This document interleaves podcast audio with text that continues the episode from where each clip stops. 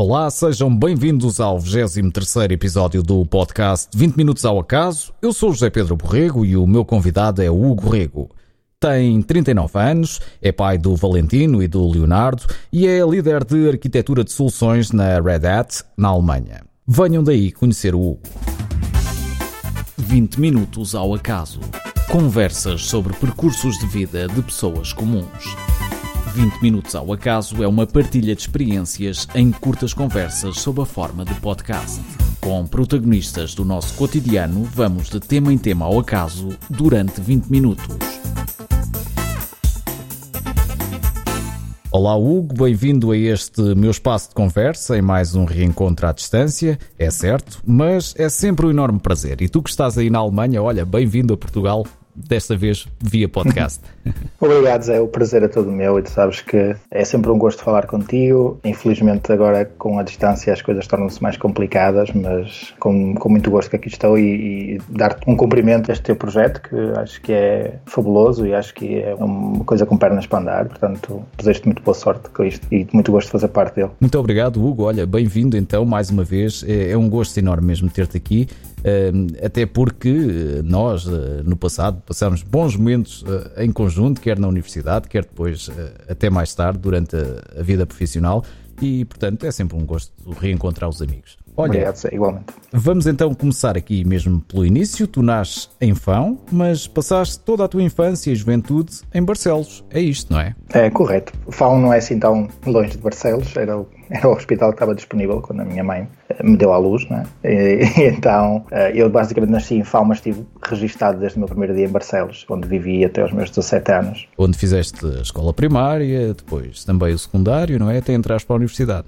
Exatamente, exatamente. Estudei primária e secundária em Barcelos e basicamente foi onde eu alimentei todos os meus sonhos de viajar e de sair e de conhecer o mundo. Não é que Barcelos não seja um mundo por si só, mas já que, já não era falas, suficiente para mim. Já que falas nisso, como é que era viver em Barcelos nesta altura? Bom, era bastante simples.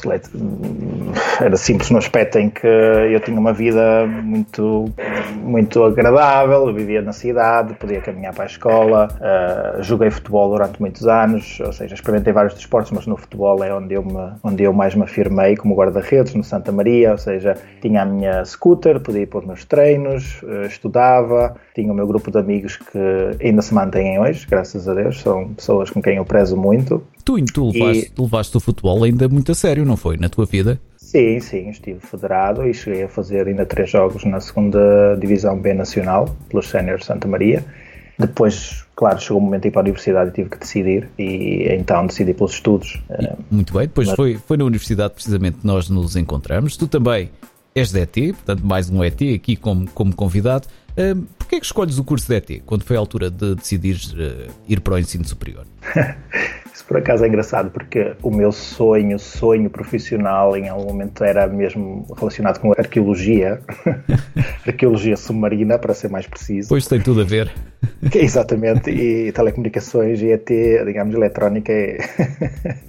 tem tudo a ver, como tu dizes. Não, eh, na verdade é foi uma decisão racional, mais do que por paixão. Ou seja, foi uma decisão racional no aspecto em que eu avaliei, e é uma das coisas que ainda hoje eu acho que deveria ser feito, é avaliar o potencial do mercado em pessoas que estão a entrar para uma universidade e prever, digamos, o que é que está neste momento... O que é que está a, a dar, não é? A dar, e o que é que está em 5 anos, e o que é que está em 10 anos. Isso foi exatamente o que eu fiz por mim próprio, sem nenhum apoio, do, como nós sabemos em Portugal, isto não há esse apoio. Na Alemanha já o há, posso dizer que sim. A segmentação é feita desde muito jovens, mas por mim próprio fiz essa, fiz essa pesquisa e na altura era a altura que estava a ser a primeira geração de telemóveis, GSM1, não é? E, e pareceu-me que seria, porque eu fui mais pelas telecomunicações do que pela eletrónica, que me uhum. apaixonou sempre foi as telecomunicações. E então decidi, pareceu-me giro, nunca tinha estado em Aveiro, aliás tinha estado quando era miúdo, mas a universidade era muito bem uh, cotada, em termos internacionais até, e apliquei como a primeira opção para telecomunicações. Inclusive, a minha segunda opção era relacionada com aeronáutica, só para ver que não tem nada a ver. Eu, eu consigo pôr várias vertentes à, à minha frente. então, e, e, o que é que tu recordas destes tempos da, da universidade em Aveiro? Eu recordo, foram muito bons tempos, muito bons tempos. Né? Recordo as coisas mais hilariantes, as coisas mais maravilhosas, as coisas mais difíceis, uh, mas também confortáveis, não é? Agora que estamos na vida profissional, sabíamos que aquele tempo tinha, o stress tinha dias e horas marcados, não é? Que é o dia dos exames, hoje já não é assim. Mas recordo, olha, recordo, recordo coisas engraçadas, recordo as praxes na qual participei e na qual praxei também. Uh, fui, fui ativo nesse, nesse campo, foi muito giro, conheci muita gente que ainda hoje, ainda hoje se mantém o contacto. Um, recordo a minha primeira aula de eletrónica em que nunca tinha visto um breadboard, uma resistência à minha frente e já uhum. tinha colegas que já tinham robôs a mexer braços e eu pensei, eu nunca na minha vida vou acabar este curso, não é? Nunca. Nunca mais vou apanhar. Eles lá estão e eu é. acabei em 5 anos. Nunca mais vou apanhar este comboio, não é? Exatamente e foi, foi giro. O desafio, um grande desafio de superar uma licenciatura como a DET. Aprendes muito, ainda hoje eu muitas vezes tenho conversas com colegas que se vai encontrando aqui pelo mundo fora, e sabes que eu viajo bastante, não é? E encontro muitas vezes pessoas de, do, do IST, encontro pessoas de Aveiro, encontro pessoas de muitas universidades portuguesas que têm cargos internacionais. E uma das coisas que eu aprecio muito, mesmo muito nas pessoas de Aveiro, que estudaram em Aveiro Engenharia, que têm uma atitude muito prática perante as coisas. Ou seja, uh, são autênticos uh, engenheiros de solução. Ou seja, Ou seja solucionam problemas. É isso mesmo. Perante um problema, há que arranjar uma solução, seja como for, portanto, é pôr mãos à massa e tratar do assunto logo ali. Exato. Eu não quero puxar a brasa à nossa sardinha, não é? mas uh, outros começam a fazer contas primeiro, nós não, começamos a resolver o problema primeiro. E portanto, era, era, essa também a minha questão que, que eu tinha aqui preparada para ti: é de que forma é que o curso de ET te preparou depois para, para a vida ativa, para a vida de, no mercado de trabalho, inclusivamente tu que tens uh, tantas experiências internacionais? Bom, o curso de ET para mim foi a porta para o mundo do trabalho. Não é? Eu digo muitas vezes isto. Uh, eu aprendi a aprender ali, aprendi a aprender, aprendi a, a, o sacrifício de poder ter que lidar com uma coisa completamente fora da tua área de conforto e éramos expostos a isto todos os dias, não é? E na verdade ajudou-me criou uma ponte para o mundo do trabalho e eu, e eu vejo mais, digamos, as minhas, as minhas competências sempre foram muito mais de comunicação com pessoas, com, uh, digamos, mais relacionado com o negócio em si e eu usei esta vertente técnica do curso ET e da Eletrónica e Telecomunicações, e inclusive eu saio para, saio para a Cisco, uma grande empresa na altura, e, e começo a fazer e começo a fazer o field, começo a fazer o campo, começo a fazer a engenharia. E, Precisamente, e tu, é tu, quando acabas o curso, eh, depois da, da, licenciatura, vais para Lisboa, para a Cisco, ou melhor, para Oeiras, não é? Onde uh, começas então a, a ter eh, o primeiro contacto com, com a realidade do, do mercado de trabalho. Exatamente, exatamente. Isto foi uma oportunidade que surgiu exatamente mais uma das coisas engraçadas na minha vida da universidade, que eu estava a fazer o curso, estava a fazer o projeto final de curso com o professor Sousa Pinto e entretanto havia outro, outros colegas que estavam a fazer lá outra componente diferente, ou seja, eu estava a fazer uma coisa que era Data Analytics para monitorização de redes, uma coisa assim engraçada.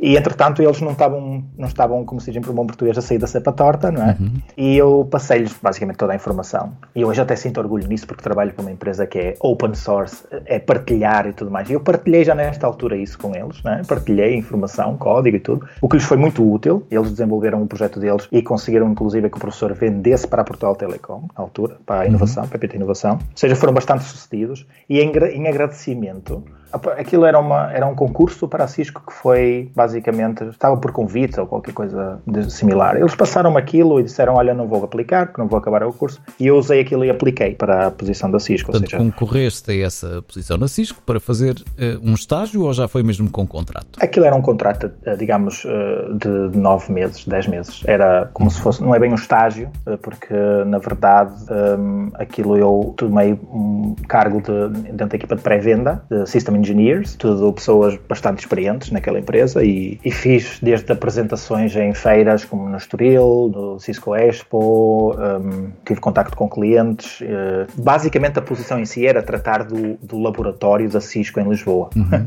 Eu tinha que arrumar o laboratório, que aquilo era caixas até ao teto e tinha que, digamos, arrumar tudo e implementar o laboratório com as soluções que eles precisavam de demonstrar para os clientes, certo? E, e o que é que mais trouxeste com essa experiência na, na Cisco? Muitos contactos com pessoas, quer seja da Cisco, quer seja de parceiros, quer seja de clientes. Trouxe uma mudança de, digamos, de mentalidade. Isso foi uma preparação, aquilo foi um foi intensivo, não é? Foram nove meses bastante intensivos e trouxe muita experiência destes nove meses com esta toda com esta exposição que, tudo, que tive, mas basicamente mais os contactos em si, porque eu saio da Cisco exatamente com os contactos que tinha, saio de um dia, saio no dia, no último dia de junho, entro no primeiro dia de julho. E vais para a HP, HP, não é? Exato, para a HP Maybe. Também aqui em Oeiras. Exatamente, aqui em Oeiras, ou seja, só atravessei a rua para o lado de lá, ou seja, era tudo na Quinta da Fonte. E, e portanto, estiveste aqui já há alguns anos, portanto, isto já não foi uma experiência de passagem, já, já passaste sete anos, não é, na, na HP. Sim, aí já foram sete anos, em onde tive várias posições, várias posições de trabalho, ou seja, comecei como engenheiro de redes, ou seja, para, para todos os clientes, ou seja, para o mundo empresarial e para o mundo das, dos, dos telcos, das operadoras. E, inclusive, tive esses sete anos sempre dentro, sempre com o mesmo manager, o mesmo chefe, foi o Fernando Teixeira, que é uma pessoa, e este sim, foi uma pessoa que me marcou muito. Ou seja, eu passei do, de, como estava a dizer, desde o network de, de, de, engenheiro de redes, passei para desenvolvimento de negócio, pré-venda, ou seja, acabei por entrar mais no mundo do negócio porque era de forma natural, era o que eu gostava quando estava a implementar, seja qualquer solução de IP Core num cliente ou qualquer solução de rede num cliente, para mim sempre fez sentido saber porquê. Mas porquê é que eu estou a implementar isto aqui? Uhum. O que é que move este cliente em termos de negócio para que isto tenha que ser implementado? Então isso era sempre tive este bichinho de saber isso e trazia oportunidades de negócio muitas vezes para dizer, olha, eu acho que eles vão tentar mudar isto porque têm outra, querem reduzir os custos aqui e acolá. E portanto já antecipavas uh, eventuais mudanças ou eventuais necessidades de tecnologia para a tua empresa? Claro, sempre puxei a brasa à nossa sardinha, não é? Mas isso, eu na altura na HP, nós, eu não trabalhava com produtos da HP, essa é a realidade. Eu trabalhava com produtos, eu era um parceiro, trabalhava maioritariamente com produtos da Cisco e lá está, os contactos que eu tive antes, quando comecei na Cisco, serviram-me neste ponto na HP para ser bem sucedido também, ou para me facilitar muitas coisas. Eu basicamente criávamos soluções com qualquer vendedor, que, qualquer uh, provedor de, de, de equipamentos que, que, fosse mais adequado para o cliente, não é? E Portanto, então para mim era igual. Desenhavam era, soluções era, era à medida, não é? Portanto, era, era isso sim. que vocês faziam e implementavam. Sim, sim, e suporte depois. Então, e, e, esta experiência aqui de 7 anos correu bastante bem, não é? Até porque depois tu acabas uh, por sair e vais uh, para a Espanha. Sim, eu, eu sempre tive um, o bichinho de, de viajar, não é? Ou seja, só, só nos três passos para trás, eu quando acabei a universidade, uh, eu tinha um sonho, eu, eu, gostava muito de ter um fato da Hugo Boss. Eu nunca tive a possibilidade, enquanto uhum. estudei, para comprar um fato da Hugo Boss. E, minha, e os meus pais também nunca me ofereceram nada por eu ser bem sucedido a estudar. Disseram: Queres um fato da Hugo Boss agora que acabaste o curso? E eu decidi: Não, quero viajar, quero comprar o meu primeiro voo de avião. E fui para São Francisco visitar um, o meu melhor amigo, que lá estava a trabalhar para a IBM. Então, para ver, a minha vontade de viajar era, era extrema era já na altura. E na, e na HP aconteceu isso. Aconteceu um ponto em que eu pedi para ser assignado a projetos internacionais, ou seja, eu já tinha, passei três meses em Moçambique, em Maputo, no, trabalhar para o Banco Internacional de Moçambique, ou seja, um projeto para eles, implementei lá, uma, uma grande experiência também, sem dúvida. Fiz também projetos em outras partes da Europa, mas assim muito pontuais, mas queria mesmo assim um projeto já a longo termo, em que na altura na HP disseram, ok, tem a Telefónica, que era em Madrid, no Distrito C, podes ir para lá e são os próximos seis meses, ou eram cinco, seis meses, exatamente. Uhum. E foi assignado esse projeto, ou seja, ia, já tinha, um, já tinha o meu filho mais velho acabado de nascer, ou seja, quatro meses, portanto a situação também não era fácil, viajava Sim. no domingo à noite e regressava na sexta, sexta à noite. Uh, e tu uh, foste para a Espanha por algum motivo em particular ou foi mesmo só por este desafio profissional que apareceu? Olha, o desafio chamou, mas a mim a cultura espanhola chama-me muito, eu tenho muito boa relação com a Espanha mesmo, ou seja, eu sinto-me hoje em dia muito ibérico até. Eu sei que isto é um ponto de grande discussão, às vezes em Portugal, com grandes amigos, mas eu eu pessoalmente sinto-me assim, eu gosto muito, muito de estar em Espanha, gosto muito da mentalidade deles. Mas isso já vem desde, desde novo, esse, esse gosto também pela cultura espanhola? Sim, inclusive eu tenho família espanhola, ou seja, o avô da minha mãe casou com uma espanhola, não tiveram filhos na zona de Galícia e, e toda a minha infância, mas toda a minha infância, até os meus 14, 16 anos, foram todos os anos em Espanha, ali na zona de Cangas, de Vigo, e ou seja, e a minha família falava espanhol, ou seja, não, e foi assim que eu aprendi e, portanto, o idioma tu, também. Tu já eras fluente em espanhol e, e vais uh, abraçar este, este novo projeto. Estiveste quanto tempo em Madrid?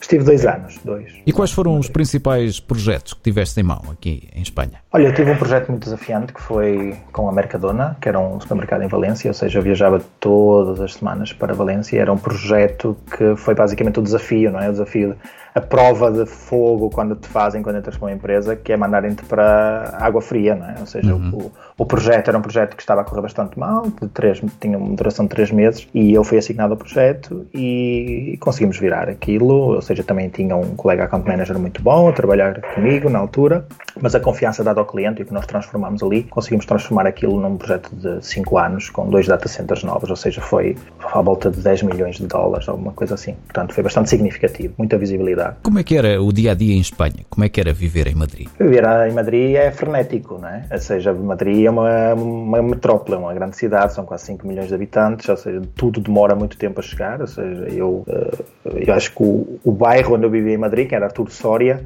é, era, tão, era, era do mesmo tamanho que a primeira cidade que eu vivia na Alemanha aqui.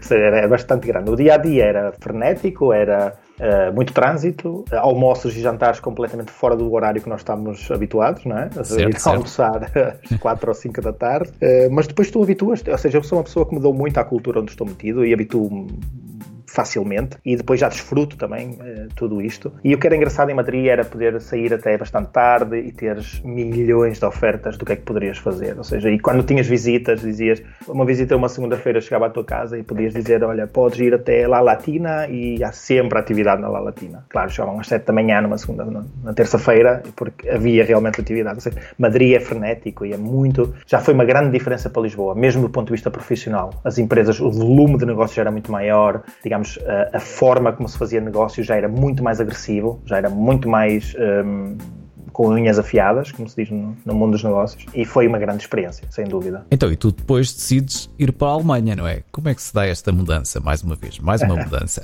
Certo, dois anos depois eu fiz este projeto, houve visibilidade, houve um manager austríaco que vivia no Dubai que precisava de alguém na Alemanha para uh, liderar a parte de um, suporte de soluções da Cisco, uh, do ponto de vista de toda a Europa, Médio Oriente e África. E queria alguém que falasse alemão e que não fosse alemão, e que não se transformasse num alemão, que ele disse-me na altura.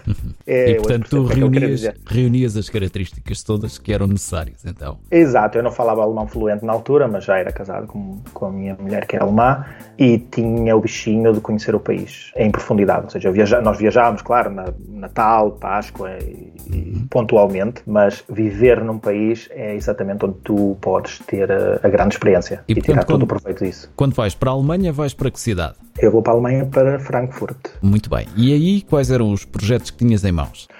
Olha, eu basic, basicamente tinha projetos como em toda, todo mundo. Ou seja, eu viajava, por isso é que foi Frankfurt, porque o aeroporto era bastante prático. Né? Podia viajar para a África do Sul, tinha lá o Standard Bank, de, tinha no Dubai projetos, tinha projetos em, uh, na Turquia, muitos também. Um, e tu vais diretamente para a Red Hat, que é onde estás atualmente, não é? Uh, da Cisco, sim, para a Red Hat tive aqui um pequeno, uma pequena experiência também entre médias, mas sim, a Red Hat é significativa. Eu mudo da Cisco para a Red Hat porque, digamos, eu dentro da Cisco desempenhei várias funções também, né? Eu fiz, acabei por fazer, eh, já estar na parte de vendas, já como Service Account Manager um, para operadoras, mas decido sair porque realmente o mundo do networking, o mundo das redes tornou-se um bocadinho uma commodity, não é? Uhum. Já não era, já não é aquela inovação que era há 15 anos atrás e o mundo do software começa a aparecer exatamente nessa direção, nessa vertente e, e muito mais forte. E claro, e a escolher, escolhi uma empresa como a Red Hat e, e essa é uma das coisas boas na Alemanha, que podes escolher uh, a falta de recursos e há muitas oportunidades e entretanto decidi ir para a Red Hat como e que funções, que funções é que tu desempenhaste? Uh, desde o início e até agora? Eu na Hat tive sempre a mesma posição até agora, isso são quase dois anos, portanto eu o que faço é, eu tenho a liderança de toda a arquitetura de soluções para a zona DAC, que é a zona uhum. de, de, países de língua oficial germânica, é? Áustria, certo. Suíça e é toda a Suíça, toda a parte da norte da Suíça, de Zurique um, e Alemanha. E como é que foi a adaptação à cultura alemã, a uma nova empresa com, com uma dimensão uh, mundial? É? Como é que foi esta adaptação? Foi natural, provavelmente, porque tu foste dando uma série de passos intermédios uh, e se calhar este era o desfecho natural, não é? Bom, uh, mais ou menos, sim. Quando a chegada à Alemanha foi. Eu digo muitas vezes isto a muitos colegas que querem emigrar, ou que querem sair e querem ter experiências internacionais. A vida a viver fora é como uma onda sinusoidal, não é? Uhum. é tu tens os altos, os picos são exatamente de grande euforia e os baixos são muito baixos. Uhum. E entretanto, com o tempo, a onda sinusoidal começa a ficar um bocadinho mais. Uh, uh, abatida e começam os picos a não ser tão altos e os baixos a não ser tão baixos. E começa a estabilizar. A, exatamente, começa a estabilizar. Uh, portanto, é essa, é essa a experiência que eu tive desde o início, ou seja, a Alemanha é um país que depois do Japão será provavelmente o país mais desafiador em termos de mundo profissional, uh, pela exigência. É que é, exato, e como é que é a experiência do dia a dia? Era isso que eu, que eu te ia perguntar. Tu tens os teus dois filhos aí, como é que é a educação deles, como é que é a, integração na, na, sociedade alemã. Conta-nos um bocado uh, do teu dia a dia? Sim, os meus filhos, ambos são bilíngues, né? eles falam as duas línguas porque eu faço o esforço de falar com eles sempre em português. O princípio é bastante desafiador porque eles não te respondem, não é? Uhum. Procuram sempre o veio mais fácil. Mas o dia a dia aqui é bastante, é bastante agradável, é bastante. Como é que te posso dizer? O início foi duro porque a língua é muito complicada. Não é? Tu atualmente língua... já não estás em Frankfurt, já estás eh, em Colónia, certo? Exatamente, já okay. mudei de cidade. Mas a, a língua foi sempre um desafio na Alemanha, por isso é que a Alemanha ainda não é propriamente tão atrativo como, como o UK para muitos recursos qualificados, mas começa a ser, começa a ser, começa a abrir a porta, as portas em termos da, da parte linguística. Em termos culturais, é o grande choque quando tu começas realmente a integrar-te, que é aqui o processo funciona acima de tudo, não é? E tem que haver, eh, as coisas funcionam porque funcionam segundo um processo. A justiça funciona, a saúde funciona, a educação funciona, e tu, nos primeiros tempos, começas a ficar, entrar em choque quando te deparas com estas situações, não é? Quando vais a uma repartição pública e tens tudo resolvido em meia hora e toda a gente sabe responder o que é que tu precisas e já e sais e, e ficas baralhada porque dizes o que é que me falta aqui. Não estavas habituado a isso, não é? Exatamente. uh, Falta-me qualquer coisa de certeza. Não, não falta, está tudo resolvido. Portanto, é, nesse aspecto é bastante agradável. O que é que custa? Uh, basicamente custam um par de coisas aqui, que é o, o digamos, a cultura germânica em si não é uma cultura tão uh, próxima e tão emotiva, tão uh, como a portuguesa, tão calorosa. Ou seja, é um bocadinho mais... Mais distante. Di, distante, exatamente. Eu não diria fria, porque eles não são frios. Ou seja, quando, quando consegues falar o idioma e quando percebes e, e, podes comunicar, tu percebes que os seres humanos querem todos, têm todos os mesmos desejos, têm todos os mesmos problemas, têm todos os mesmos, choram pelas mesmas coisas, ou seja, nós somos todos iguais, no fim de cabo. A maneira como nos exprimimos é diferente. Uh, mas é uma cultura mais distante e eu, como bom português, não é? Gosto de, uh, de dar um abraço e gosto de, de comunicar e de aproximar-me das pessoas mais, mais rapidamente. Só essa parte é complicada, uh, até o momento em que aceitas, até o momento que entendes e até o momento que encontras as pessoas certas. e depois é também os invernos, ou seja, a falta de luz, um bocadinho complicado, e a falta de peixes frescos, é. Isso é muito complicado. Uhum. Mas está visto que estás eh, um português alemão completamente adaptado à nova realidade. Olha, e Sim, é, eu desfruto das coisas aqui também. Como é que tu passas os teus tempos livres aí? Olha, eu faço muitas coisas nos meus tempos livres, eu tento fazer. Entretanto, adotei um desporto que é a bicicleta, não é? a bicicleta de estrada e a bicicleta de montanha. Já fazia há muitos anos e aqui comecei a fazer com mais intensidade. Quando tenho tempo, faço. Passo muito tempo com a família também, como é evidente, com os miúdos. Os miúdos tiram-nos muito tempo e também procuramos fazer atividades com eles. Ainda agora, este fim de semana, tivemos a ver uh, hockey no gelo, por exemplo não temos em Portugal hockey no gelo, posso ver isso, espetacular, uma boa experiência, não é? Procuro fazer uma diversidade de, de eventos, como por exemplo o Internations, como por exemplo o Toastmasters, para melhorar as, as, uh, os skills de apresentação, por exemplo, e, e, todos estes grupos, ou seja, quando tenho tempo tento fazer, porque eu na verdade viajo bastante, e mesmo dentro da Alemanha viajo bastante e, e não dá muito essa possibilidade, sabes? E então faço um bocadinho isso. Uso a minha bicicleta, a família, tentamos visitar alguns sítios, porque o país é muito interessante do ponto de vista da história também e utilizo o tempo assim desta maneira. Olha, Hugo, nós é que já passámos o nosso tempo há muito tempo.